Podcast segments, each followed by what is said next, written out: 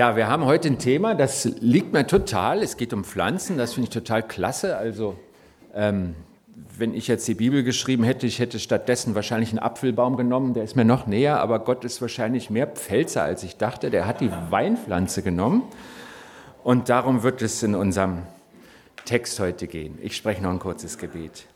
Herr, ich bitte dich, tue meine Lippen auf, damit mein Mund deinen Ruhm verkündet. Amen.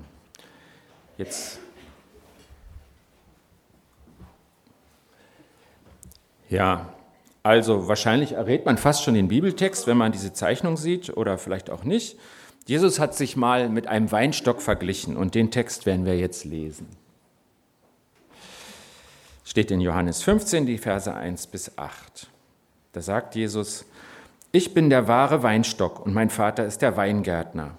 Jede Rebe an mir, die nicht Frucht bringt, die nimmt er weg. Und jede, die Frucht bringt, die reinigt er, damit sie mehr Frucht bringt. Ihr seid schon rein durch das Wort, das ich zu euch geredet habe. Bleibt in mir und ich in euch. Wie die Rebe nicht aus sich selbst Frucht bringen kann, wenn sie nicht am Weinstock bleibt, so auch ihr nicht, wenn ihr nicht in mir bleibt. Ich bin der Weinstock, ihr seid die Reben. Wer in mir bleibt und ich in ihm, der bringt viel Frucht, denn getrennt von mir könnt ihr nichts tun. Wer nicht in mir bleibt, wird wie die Rebe weggeworfen und er verdorrt. Man sammelt die Reben, wirft sie ins Feuer und sie verbrennen. Wenn ihr in mir bleibt und meine Worte in euch bleiben, werdet ihr bitten, was ihr wollt, und es wird euch geschehen. Mein Vater wird dadurch verherrlicht, dass er viel Frucht bringt und meine Jünger werdet. Ein Text von Jesus, die gerne sortieren, sagen, das gehört zu den sieben Ich bin-Worten, die Johannes überliefert hat. Und ich glaube, er gehört zu den bekannteren Texten. Und wir schauen einfach mal ein bisschen rein, was er uns da eigentlich erzählt hat. Ähm, wir gucken jetzt nochmal auf die Zeichnung und ähm, schauen mal drauf, was da eigentlich los ist. Ähm, es ist eine Skizze von einem Weinstock und das Braune hier, das ist praktisch das, was der Weinstock heißt, das ist die Pflanze, wie sie jedes Jahr im Frühling immer wieder gleich aussieht. Und im Frühjahr gibt es dann da so Knospen und dann wachsen diese Stiele raus. Und das sind die Reben. Das heißt, Jesus redet hier praktisch von Teilen ein und derselben Pflanze.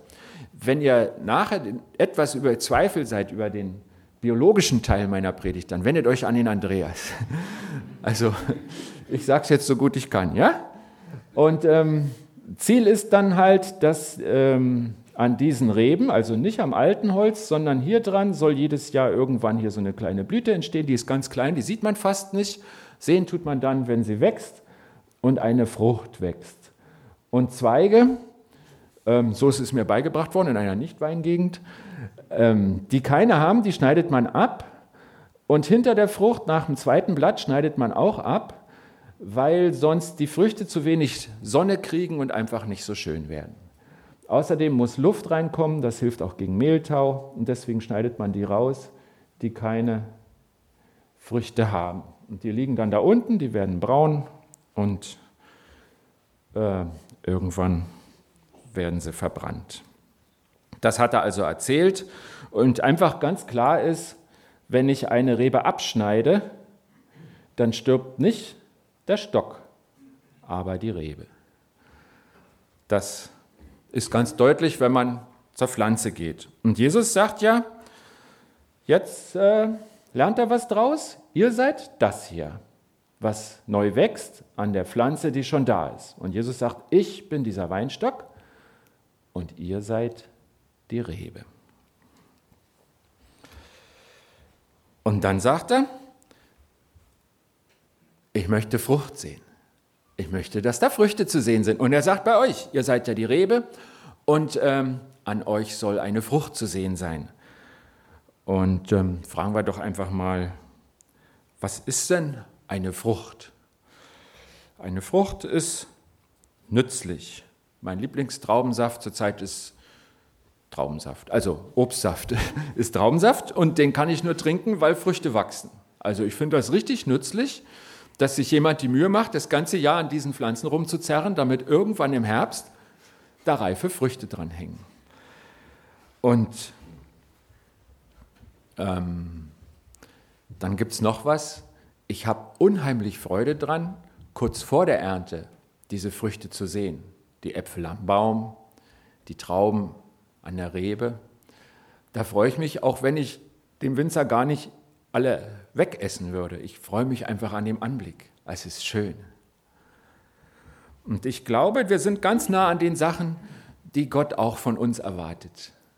Er sagt, irgendwie sollte es nützlich sein und es macht mir Freude, sagt Gott, wenn es denn eine Frucht ist. Und dann fragen wir mal, was könnte denn diese Frucht sein? Da gibt es einen ganz bekannten Vers, der beschreibt das, steht in dem Galaterbrief. Und da hat der Paulus mal geschrieben, die Frucht des Geistes, also was der Heilige Geist als Frucht in uns emporbringen kann, die Frucht des Geistes ist Liebe, Freude, Friede, Geduld, Freundlichkeit, Güte, Treue, Sanftmut und Selbstbeherrschung. Also Früchte, die der Geist Gottes in uns zum Vorschein bringen kann, sind Liebe, Freude, Friede, Geduld, Freundlichkeit, Güte, Treue, Sanftmut und Selbstbeherrschung. Das sind Eigenschaften, die Gott gefallen und die wie Früchte am Baum langsam an uns wachsen, aber stetig. Also an der Frucht ist das so, wenn die kleinen Träublein mal einen Zentimeter Durchmesser haben, die schrumpfen nicht wieder auf 0,8 oder sie sind tot. Sie wachsen. Wenn sie sich verändern, dann in der Richtung, dass sie größer werden, bis sie reif sind. Und so sollte es auch mit unseren Früchten sein. Langsam, aber stetig wachsen. Wenn ich mich jeden Morgen selbst beschaue, sehe ich vielleicht keinen Unterschied. Aber der Trend geht dahin, dass diese Früchte wachsen in unserem Leben. Jetzt sammeln wir doch einfach mal, was macht eigentlich der Winzer so? Also, ich bin ja hier wahrscheinlich von lauter Fachleuten umgeben. Ähm, ihr dürft jetzt gerne mir erzählen, ich bin zugereist, geboren in Berlin. Wenn man da einen Weinstock pflanzt, der überlebt zwar, aber was da kommt, ist immer nur sauer. Also ähm, helft mir mal. Was macht der Winzer, der Weingärtner? Er freut sich. Und sonst? Schneiden. Schneiden. Jawohl, er schneidet an dem Weinstock rum. Genau, noch irgendwas? Er düngt. Spritzen. Ja, wenn es kein hundertprozentiger Bio-Weingärtner ist, muss er wahrscheinlich spritzen. Das ähm, irgendwann nach der Ernte wahrscheinlich auch, ja. Also, ähm, ja, das ist irgendwie auch biblisch. Der Arbeiter erntet die Früchte seiner Arbeit. Genau. Wir wollen mal den Zeitraum betrachten bis zur Ernte. Okay? Wir haben jetzt Schneiden, Spritzen und Düngen. Tut da noch irgendwas? Anbinden. Gut. Ich wusste ja, dass ich was lerne. Ich habe gleich einen Zettel, da steht Anbinden noch nicht drauf. Unkraut entfernen. Unkraut jäten, genau. Ja, ich merke, die Fachleute waren nicht darauf aus, am Sonntag über Wein zu reden. Wir gucken einfach mal, was ich so gefunden habe. Ähm, Gießen oder bewässern habe ich noch geschrieben. Bei dem Wetter kann man das leicht vergessen, das verstehe ich schon. Und dann habe ich noch Hacken geschrieben und so ganz allgemein schützen. Ne? Ähm, wahrscheinlich vor, vor, vor Tieren, Fraß, vor rumtrampelnden Touristen vielleicht auch, keine Ahnung, je nachdem, wo der Weinstock ist. Ähm, also so ein paar Eigenschaften, wie gesagt, anbinden muss ich für das nächste Mal ergänzen. Das ist auch wichtig, sonst hängen die Früchte in der Erde und sind dreckig und faulen schneller. Außerdem kriegen sie weniger Licht. Also, und jetzt ist das ja ein Gleichnis. Das heißt, Gott hat uns das erzählt, nicht damit alle gute Winzer sind, sondern damit wir daraus was lernen. Was können wir denn daraus lernen? Was tut denn Gott an uns? Und ich glaube, alle dieser Dinge können uns an was erinnern, was Gott tut. Was tut Gott an uns? Wenn wir sagen, er pflanzt, dann ist es so, dass er uns erschaffen hat. Er hat mal gesagt, ehe du warst, habe ich dich schon gesehen, ehe du im Mutterleibe herangewachsen bist. Also ähm, wir haben ja auch dreimal die Vorfreude auf Nachwuchs gehabt und ähm, ich war total neugierig, ich habe gewusst, was für ein Menschenkind wird denn da ausgepackt? Wer ist denn das? Auf wen warten wir denn da? Ich kannte ja keines unserer Kinder vorher. Und Gott sagt, da habe ich einen Vorsprung. Ich habe dieses Kind gewollt, ich habe es schon gesehen, ehe du es sehen konntest. Er hat uns erschaffen und er tut uns auch ernähren. Luther, der hat ja einige Reformen durchgesetzt, Martin Luther in der Kirche, und hat gesagt, wir müssen auch ganz grundsätzlich den Leuten beibringen, wie das mit Gott ist. Und dann hat er ähm, das Vaterunser auch kommentiert und da gibt es ja unser täglich Brot, gib uns heute als Zeile drin und hat er geschrieben, also das ist ja viel mehr als Brot, da steckt alles drin, was wir brauchen. Und er hat das dann aufgezählt. Wir würden heute sagen, unsere Grundbedürfnisse. Gott stillt unsere Grundbedürfnisse. Also ernähren tut Gott ganz umfassend. Schützen und jäten. Ähm, ich bin ganz froh über alle Bewahrung, die Gott an uns tut. Ich habe so ein Standardereignis. Ähm, eines unserer Kinder wollte uns mal beim Bau helfen, es war aber sehr kurz, so drei Jahre alt, und hatte in die laufende Mischmaschine gelangt, und zwar außen. Und da läuft so ein dicker Holm rum und dazwischen sind vielleicht zwei Zentimeter Platz. Da passten die Finger rein und dann wurde es zu eng. Und die Mischmaschine war voll, das wiegt bestimmt 50 Kilo, eher mehr. Also da ist Kraft dahinter. Und äh, vor meinem entsetzten Vaterauge, ich war in der Nähe, habe ich gesehen, wie der Arm bis hier durchläuft. Ich, ich war in totaler Panik und äh, die Maschine ging aus. Eine Maschine, die über 50 Kilo im Kreis dreht, wahrscheinlich eher 80, und ich weiß nicht, was der Motor noch kann, hält an, weil da eine Hand eines dreijährigen Manuel außen dran steckte. Und ihr könnt seine Hände nachher bewundern, wenn er euch lässt. Ist noch alles in Ordnung. Und das ist für mich Bewahrung. Ich weiß keinen Grund, warum die Maschine angehalten hat. Die hat das sonst nicht gemacht. Wir haben damit das Zeug gemischt für den Bau. Und ich bin Gott dankbar dafür, dass ich das so erlebt habe. Ich hätte auf den Schreck verzichten können, aber weil es denn passiert ist, bin ich so dankbar, dass sie angehalten hat. Und meine einzige mir bekannte Erklärung ist, Gott hat uns bewahrt. Und ich bin ihm so dankbar dafür. Ja, dann stecken da so Worte mit Heiligen und Reinigen. Ähm, ich habe mal den Weinstock zu spät beschnitten, der hat wochenlang geweint, das tut er buchstäblich, der tropft dann so. Die äh, vernarben offensichtlich besonders schlecht, diese Pflanzen. Und ähm, ich stelle mir vor, wenn jetzt Weinstöcke reden könnten, das ist nicht der Jubeltag, wo man schneidend durch den Weinberg geht. Aber es ist notwendig. Die Pflanze bleibt gesund, sie wird nicht so viel krank, die äh, kräftigen Triebe haben umso mehr Kraft. Und Gott macht das auch an uns. Die Reinigungsstunden werden wir wahrscheinlich auch nicht so mögen, aber sie sind gut für uns. Und so wie ja jeder, der Kinder hat, versucht, die Kinder zu erziehen und die Kinder finden das nicht immer toll, ist es bei uns vor Gott auch. Wir sind seine Kinder und er will uns erziehen. Und das meint er gut mit uns. Und es ist gut, wenn wir das annehmen. Reinigen tut Gott auch.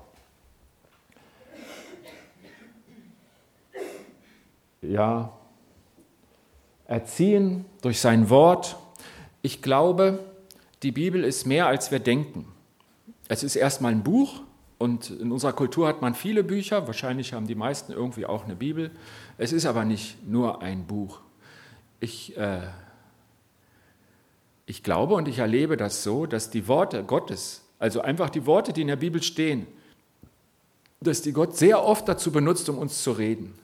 Dass es ein Segen ist, diese Worte auf mich wirken zu lassen, sie zu kennen, immer besser zu wissen, was schreibt Gott eigentlich zu den Themen unseres Menschseins. Was steht denn darüber in diesem Buch, was Gott so wichtig ist, dass er es bewahrt hat? Es gab immer wieder Phasen, wo in Ländern oder Völkern versucht wurde, alles Christliche auszumerzen. Ich weiß nicht, ob schon ein Buch mehr verbrannt wurde als die Bibel. Und es ist nie gelungen. Es ist nie gelungen. Es gab nie ein Land ohne Gottes Wort, weil Gott das verhindert, weil er weiß, wir brauchen dieses Wort, weil er ganz viel handelt dadurch, dass es dieses Wort auch in Deutsch gibt. Wir sind ja nicht der Nabel der Welt und auch zu diesen Germanen, die durch Urwälder liefen und die die zivilisierten Römer für Barbaren hielten, kam Gottes Wort. Und wir können in unserer Sprache darin lesen. Wir müssen nicht Griechisch lernen oder Hebräisch. Wir können auf Deutsch hören, was Gott uns sagen will, weil Gott das möchte. Und dann habe ich gemerkt, Segen. Segen ist umfassend, ähm, ist wie Düngen das, was alles größer macht. Und dann macht Gott noch ganz viel, was in dem Bild einfach gar nicht drin ist. Gott tröstet mich und das tut er wirklich. Gott kann heilen. Ich weiß nicht, was du mit deinem kranken Weinstock machst, ähm, aber Gott kann das. Gott kann vergeben. Das ist eigentlich auch eine Art Heilung, eine ganz wichtige Heilung von innen, wo Ärzte in aller Regel auch machtlos sind, aber Gott nicht. Gott kann von innen heilen, er kann vergeben, er kann auch das heilen, wo keine Medizin weiterkommt, aber Gott. Und die Liebe, ein ganz wichtiges Wort. Ähm, aus der Liebe raus fließen all diese Tätigkeiten Gottes in unser Leben hinein. Also ich glaube, dieses Bild kann uns helfen, kann uns erinnern an das viele, was Gott für uns tut. Wenn ihr also durch einen Weinberg geht und euch freut, dass er im Frühjahr wieder grün wird, ist ja Zeichen für wiederkehrendes Leben, nicht? dann denkt doch dran, wie viel Gott für euch tut. Mehr als das, was der Weingärtner an seinen Reben tut, tut Gott an uns. Und einiges, was er da tut, kann uns daran erinnern, was Gott alles für mich macht und in welcher Treue er das tut. Ich, ich freue mich drüber. Und wir haben, es gibt so ein paar Christen, die sagen dann immer ein Jahr lang nehmen wir ein besonderes Thema, weil es wichtig ist, daran erinnert zu werden. Und diese Christen haben für die Zeit, in der wir jetzt leben, festgelegt, Dankbarkeit. Erinnert euch doch an Dankbarkeit, dass ihr Gründe dafür habt. Und ich glaube, man kann hier ganz viele Gründe zur Dankbarkeit entdecken. Aber das kann ich nicht entdecken für dich. Schau doch mal, was dich anspricht, wofür du dankbar bist von dem, was Gott tut. Denn das ist das Einzige, was in deinem Herzen hilft, was da die Sonne reinbringt, die Freude. Und das ist eine Frucht, die Gott gefällt. Eine der Früchte, wir haben sie ja gehört. Also Gott will, dass wir Frucht bringen. Gott will, dass an uns diese roten oder grünen Trauben hängen, die leuchten, die einem Freude machen. Und dann kommt so ein Teil, der ist ja vielleicht ein bisschen schwerer zu verstehen. Wir sollen in Jesus bleiben. Also, dass die Reben an dem Weinstock bleiben müssen, damit sie Früchte bringen, das ist ja irgendwie ganz offensichtlich. Aber in Vers 4 heißt es, ähm, bleibt in mir und ich in euch. Jesus sagt das. Also bleibt ihr in mir, Jesus, und ich, Jesus, soll in euch bleiben. Beides in der Befehlsform, also als Aufforderung an uns. Und die Frage ist ja, wie geht denn das? Wie machen wir denn das? dass Jesus in mir bleibt, ähm, wie mache ich das? Also, ich kann ihn ja nicht so, so reinstecken. Ne? Dass wir in ihm bleiben, ist ja vom Bild her auch erstmal schwierig. In, in jemanden reinkriechen und dann noch jemand, der in aller Regel unsichtbar ist. Wie geht das? Ich glaube, das geht einfach, was Jesus da meinte, es ist ja ein Bild, ne? und er meinte damit, wir sollen ihn hören. Wir sollen ihn hören, denn er sagt ja zu seinen Jüngern, ihr seid schon rein durch das Wort, das ich zu euch geredet habe. Also wenn wir ihn hören, dann passiert das. Das ist ganz wichtig, dass wir Jesus hören und, ähm, und wir sollen tun, was er sagt. Tun, was er sagt. Also wenn wir fragen, wie geht das mit in Jesus bleiben, wie, wie kann das sein, diese Verbindung da, äh, ganz fest wie angewachsen, die Rebe am Weinstock, ein Teil. Ich glaube, die einfache Formel ist, Jesus hören, Gott hören und tun, was er sagt. Das ist die Verbindung. Dann fließt der Lebenssaft in uns hinein. Es gibt ja einen Unterschied zwischen einem Weinstock und uns. Die Rebe ist automatisch am Weinstock und wir sind es nicht automatisch. Jeder von uns kennt Menschen, die sich entschieden haben, ich hänge nicht an diesem Weinstock, sondern ich versuche es getrennt. Und äh, da sagt Jesus ja diesen provozierenden Satz, getrennt von mir könnt ihr nichts tun. Getrennt von mir könnt ihr nichts tun. Ich muss ehrlich sagen, dieser Satz hat mich schon öfter provoziert. Ich habe gedacht, irgendwie, also, naja, nu, also ich glaube ja an Jesus und alles in Ordnung, aber nichts. Und ich glaube, Gott packt uns hier an unserem Stolz. Nein, Gott nicht, der Widersacher. Also bei Adam und Eva, das gibt ja diese bekannte Geschichte, die essen einen Apfel, den sie nicht essen durften. Apfel steht nicht in der Bibel, aber ähm, diese Frucht. Ne? Und ähm, da sieht man, es gibt ja einen Widersacher Gottes, der heißt mal Satan, mal Teufel, mal Schlange und so. Und wenn man einen, der eigentlich mit Gott lebt, von Gott wegbringen will, dann kann man nicht sagen, ist alles falsch. Dann sagt er, nö, ist alles richtig. Sondern man versucht es in kleinen Schritten. Sollte Gott gesagt haben, ist es nicht ein bisschen anders? Müssen wir nicht Nuancen gucken? Und wenn man uns kleine Schritte wegkriegt, irgendwann haben wir dann die Distanz, die wir freiwillig nie in einem großen Schritt gehen würden. Und so ist das, glaube ich, auch hier. In kleinen Schritten, ohne Gott versuchen, das ist genau das, wo der Teufel sagt, versuch's doch mal, zeig's doch mal, das schaffst du doch auch ohne Gott. Was wäre der Sinn, das zu zeigen? Was wäre der Vorteil, mal nicht verbunden zu sein? Außer dass ich stolz bin, sage, nicht für alles brauche ich den Heiligen Geist. Ich schaffe ja auch was ohne. Ich glaube, da werden wir an unserem Stolz gepackt und er führt uns in eine falsche Richtung.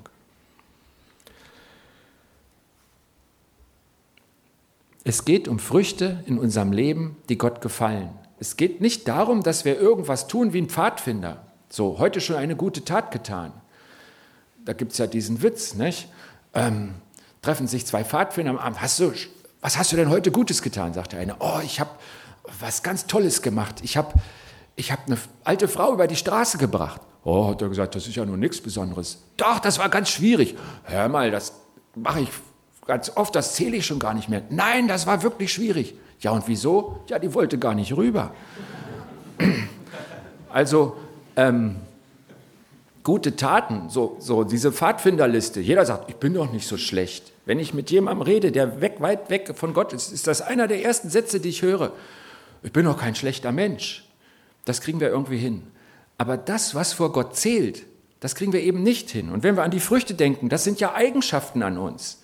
Da werden ja nicht die Straßenübergänge gezählt, sondern bist du gütig? Kannst du vergeben? Bist du treu? Die Liebe? Bist du liebevoll? Und da merke ich, wie froh ich bin, dass ich das nicht alles können muss, dass ich da so ein riesen Level erreichen muss. Gott, ich bin äh, jetzt gerade noch so in die Kategorie gekommen, sondern dass Gott sagt, bleib doch am Weinstock, dann mache ich das in dir. Das wächst in dir. Bin ich froh, dass ich das nicht alles selber können muss. Gott möchte, dass die Dinge in mir wachsen. Und deswegen ist das ganz wichtig und wir fragen jetzt mal, wann bin ich eigentlich getrennt von Jesus? Diesen Satz habe ich schon gesagt. Und Ich bin in ihm, wenn ich ihn höre und tue, was er sagt. Und wann bin ich denn getrennt von ihm? Was, was trennt mich denn von Jesus? Also ein klares Beispiel ist ähm, nach einer Scheidung. Zwei Menschen, die lange zusammen sind, lassen sich scheiden und dann weiß der eine in der Regel nicht mehr, wo sich der andere gerade befindet. Nach der Scheidung meiner Eltern ist meine Mutter von Berlin nach München gezogen. Das sind etwa 600 Kilometer Luftlinie. Damals war da auch noch die innerdeutsche Grenze zwischen. Und danach hatte meine Mutter keine Ahnung mehr, was mein Vater gerade macht. Vorher wusste sie das. Man tut nichts mehr für den anderen, man liebt ihn nicht mehr, man sieht ihn nicht mehr, man weiß nichts mehr von ihm. Geschieden, getrennt von Jesus. Also was Trennung ist, glaube ich, kann man sich vorstellen. Und Jesus sagt, wenn ihr so getrennt von mir seid, wenn ihr nicht wisst, was ich eigentlich von euch will, wenn es euch egal ist, ob ich weiß, was ihr macht, dann könnt ihr nichts tun. Dann könnt ihr nicht das empfangen, was durch den Heiligen Geist in euch fließen soll und was Frucht bringt. Nichts davon ist mehr möglich ohne mich, sagt Gott.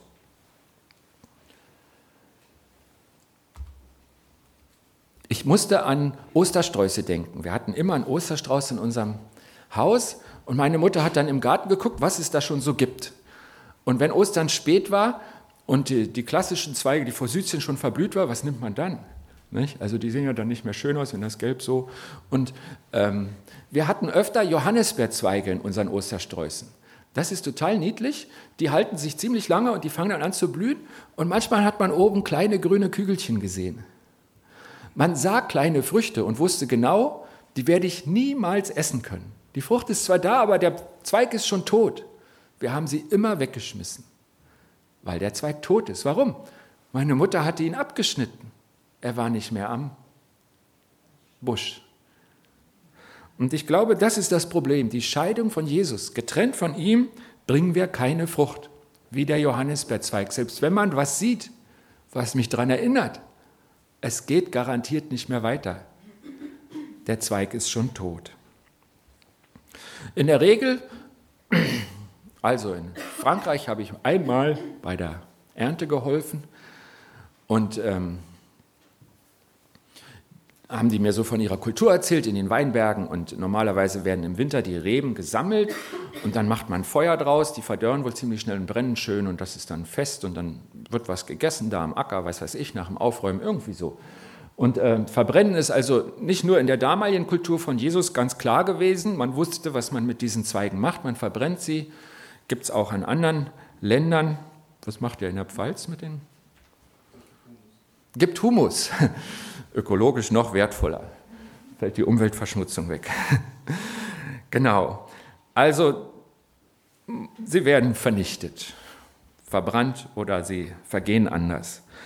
Und der von Jesus und damit von Gott getrennte Mensch, der verdörrt, der stirbt geistlich. Der ist verloren, sagt die Bibel.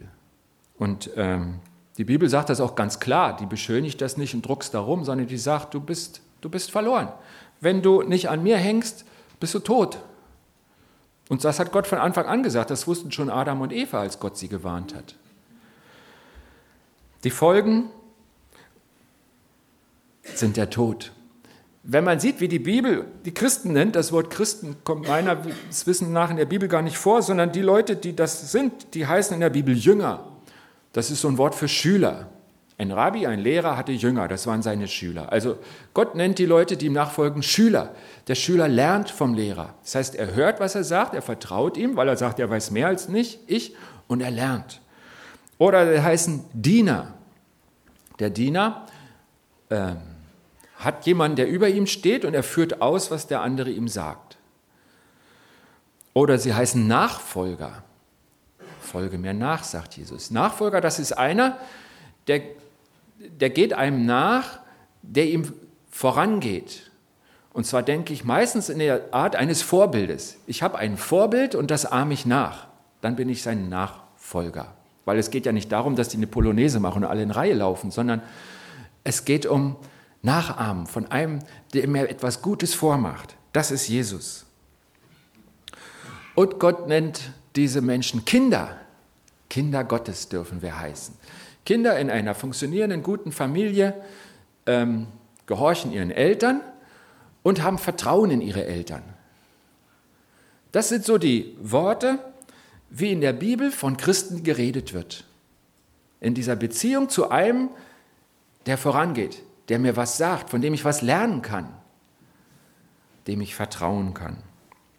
Ihn hören und tun, was er sagt. Wenn wir das tun, bleiben wir in Jesus. Und dann können wir vielleicht Sachen machen, die wir selber uns gar nicht zutrauen. Dieses Zutrauen, dieser äh, herausfordernde Satz, äh, den wir in der Einleitung hörten. Ihn hören, das ist ein Lernprozess. Ich glaube, das müssen wir lernen. Gott zu hören, weil das nicht automatisch immer klappt. Das ging schon dem Samuel so, als der das erste Mal Gott hörte, rannte er zu seinem Lehrer, das, der hieß Eli, und sagte, hier, warum schreist du denn nach mir mitten in der Nacht? Sagte Eli, ich habe auch geschlafen, du hast wohl schlecht geträumt. Und die haben da so mehrere Anläufe gebraucht, bis der Samuel lernen konnte, Gott redet mit mir. Ich kann ihn hören. Und ich glaube, es geht uns bis heute wie Samuel. Wir müssen das lernen, weil Gott oft auf eine sehr feine Art redet, sehr sensibel, sehr leise. Und äh, er redet auch auf verschiedene Art und Weisen. Und es ist gut zu lernen, wie redet er denn zu mir. Und da kommen wir wieder an diese Stelle mit dem Heiligen Geist. Gott selber will es uns ja beibringen, wenn wir ihn lassen. Gott hat mal gesagt, ich weiß, wie schwer dein Leben hier ist. Deswegen komme ich selber zu dir. Ich komme in dich hinein. Von innen raus leite ich dich. Dafür komme ich in Form des Heiligen Geistes. Gott selber ist bei mir und bei dir, wenn du ihn lässt. Und Gott zeigt dir das, wie das mit dem Hören geht, Schritt für Schritt. Grundsätze erfahren wir in der Bibel. Wir können uns darüber austauschen. Nicht jeder Christ ist eine neue Erfindung. Wir sind gemeinsam unterwegs auf diesem Weg. Und es ist ganz wichtig, dass du auch selber mit Gott im Gespräch bist und das lernst. Tun, was er sagt, das ist eine Entscheidung. Entscheidung zum Gehorsam. Sagt man, ich will das. Ähm, die Maria hat mal zu Dienern auf einem Fest gesagt, die Mutter von Jesus, was Jesus euch sagt, das tut. Das ist ein super schlauer Satz.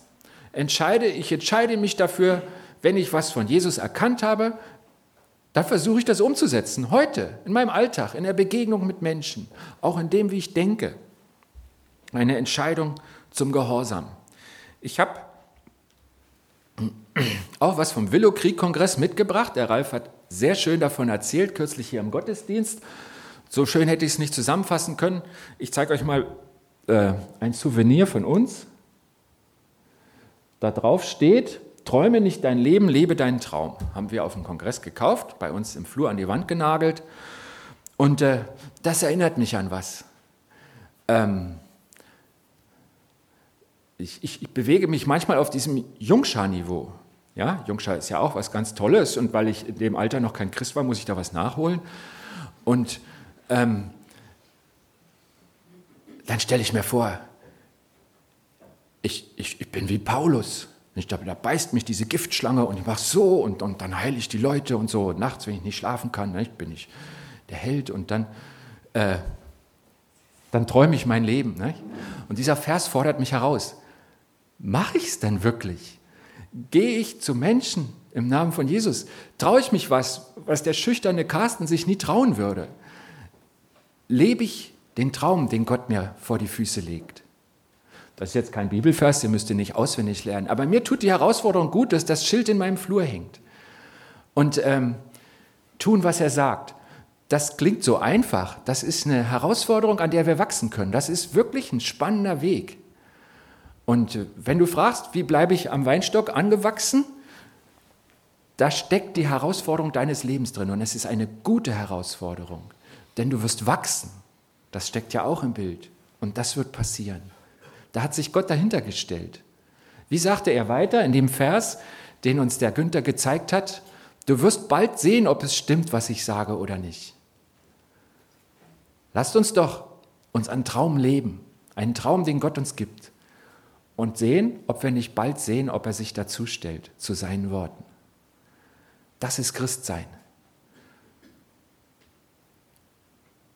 Und wer im Träumen bleibt und nicht geht, der verpasst so viel und ich möchte nichts verpassen. Ich habe ja nur das eine Leben. Also, getrennt von ihm können wir nichts tun und wer in Jesus bleibt, der bringt viel Frucht. Wir haben dann Versprechen. Wir kriegen was von ihm. Und dann ist die Frage, vertraue ich drauf? Glaube ich das? Bin ich sicher oder will ich es sehen, ob das in meinem Leben passiert? Die Frage ist doch an jeden von uns, möchte ich eine von Gott behütete und gepflegte Rebe sein? Ich hatte hier mal in der Predigt einen Autofahrer und dann die Frage, wer sitzt am Steuer und wer sitzt auf dem Beifahrersitz? Und ich glaube, die allermeisten von uns ringen um die Sitzverteilung in unserem Lebensauto. Und das ist jetzt nicht ein Wort an die Nichtchristen, die noch alles lernen müssen. Wir, du und ich, jeder ringt darum. Und wenn gestern Jesus steuern durfte, tja, wir sind ja über Nacht ausgestiegen, wer setzt sich denn heute ans Steuer? meines Lebensautos? Wer darf leiten? Und das ist immer zuerst eine Vertrauensfrage. Lasse ich Jesus ans Steuer? Ich glaube, er erkämpft sich dieses Steuer nur ganz selten. In aller Regel respektiert er meinen Willen. Er sagt, ich möchte dein Lebensauto steuern.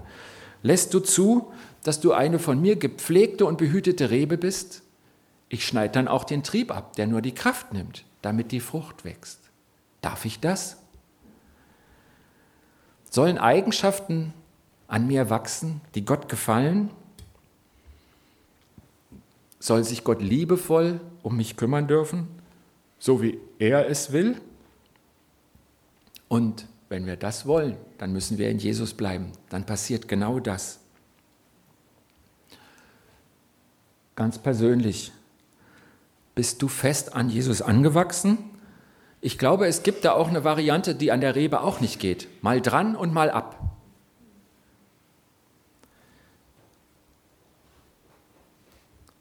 Wenn wir uns die Rebe vorstellen würden, wie würde die denn wachsen? Ab, dran, ab, dran. Der Winzer lacht. Ah, ich bin so froh, dass du hier sitzt. Ich gucke immer, ob ich Blödsinn rede und dann bin ich froh über die Reaktion. Also, bei der Rebe, nicht? da muss man lachen. Warum mache ich das in meinem Leben? Mal dran, mal ab. Kann das gut sein? Oder glaubst du zwar, aber eine Sünde, die du nicht bereinigst, trennt dich von Gott? Also ich, ich habe, ähm, wir sind ungeduldig, das verrate ich jetzt. Äh, ähm, wir sehen immer zu früh unsere Saat, also Tomaten und äh, Sonnenblumen, sie sind schon in der Erde und so. Und dann ist es drin ja auch wärmer als draußen und dann werden die immer größer und die kippen dann um, nicht? denen fehlt der Wind und die Stärke und ist noch jemand, der mich versteht.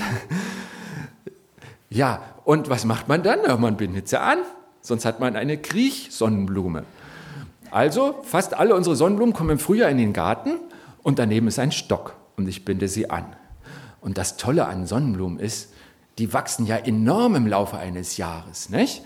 Wenn es gut geht, und dann bin ich ganz stolz, dann ist die am Ende des Jahres größer als ich. Und äh, nicht nur das, der Stiel wird auch immer dicker. Und ich habe schon einige Sonnenblumen umgebracht, weil ich das nicht gelockert habe, weil das kleine Bändchen von diesem Schwächling aus dem Haus viel zu eng war und die Sonnenblume wurde stranguliert. Sie war nicht sofort tot, aber am Ende war sie, war sie es doch. Ja, und das ist die Sünde um dein Leben. Du bist zwar noch irgendwie dran am Weinstock, aber dieses Band der Sünde, das klemmt dich ab. Und der Effekt am Schluss ist derselbe, als wenn du abgeschnitten würdest.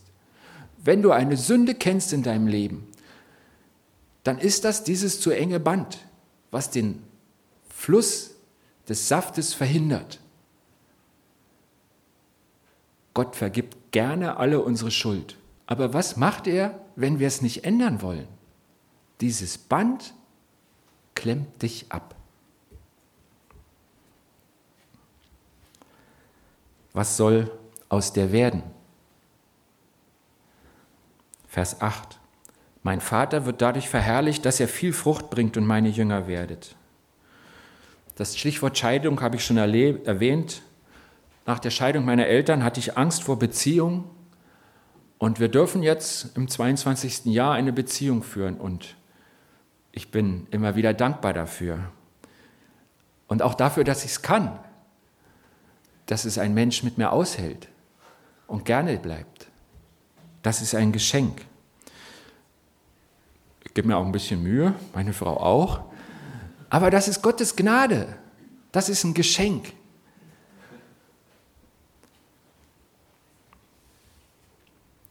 Bevor ich zum Glauben kam, da war ich 24, war ich Umweltschützer.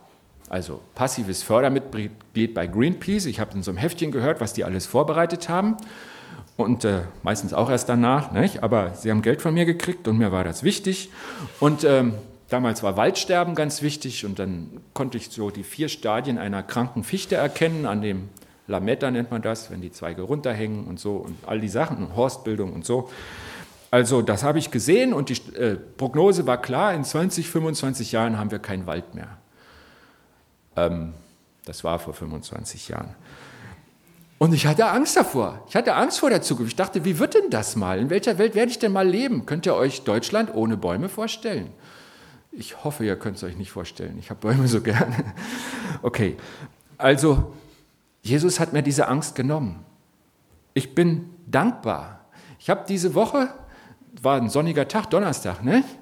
Es blühten die ersten drei kleinen Osterglocken da hinten an der Südwand des Hauses, in dem Hof, wo im Sommer wieder Kaffee 11 sein wird. Und ich freue mich an dieser Blume. Die hält es draußen viel länger aus als ich. Ich finde, es ist noch ziemlich kalt. Die blüht schon. Da ist auch schon Frühling. Und ich kann glauben. Ich habe meine Familie. Ich bin dankbar für Deutschland, besonders nach vier Jahren in einem Entwicklungsland. Und ich habe Augen dafür.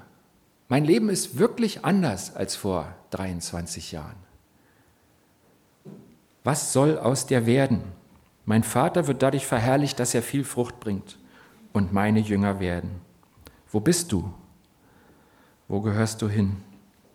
Das Beste, was wir tun können, ist, ihn hören und tun, was er sagt. Den Bund erneuern, Buße tun. Jesus fragen, wie siehst du mich? Was soll ich tun? Und Gott hat von Anfang an die Gemeinschaft der Christen gewollt hat sie zusammengestellt. Wenn du jetzt sagst, an diesem Punkt bin ich angesprochen, rede doch mit jemandem drüber.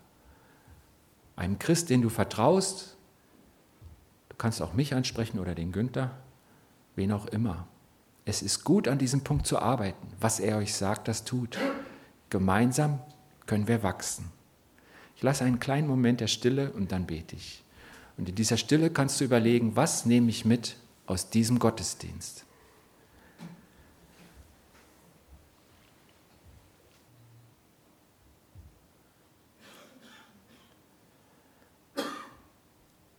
Vater, wir glauben an einen Gott, der redet. Das bist du.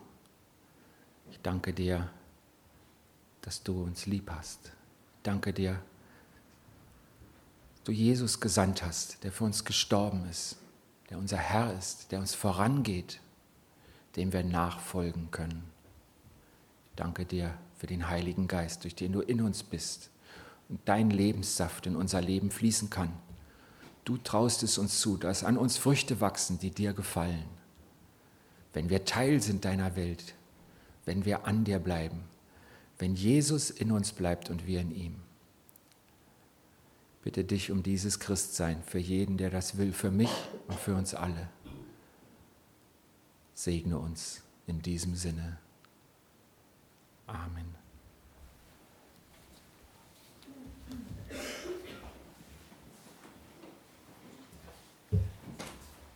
Okay, vielen Dank, Carsten, für deine Gedanken zu dem Thema. Wir hören jetzt ein Instrumentalstück und wollen dabei die Kollekte einsammeln, die für die Arbeit für die eigene Gemeinde bestimmt ist. Und dann singen wir noch gemeinsam ein Lied, Ich bin bei dir.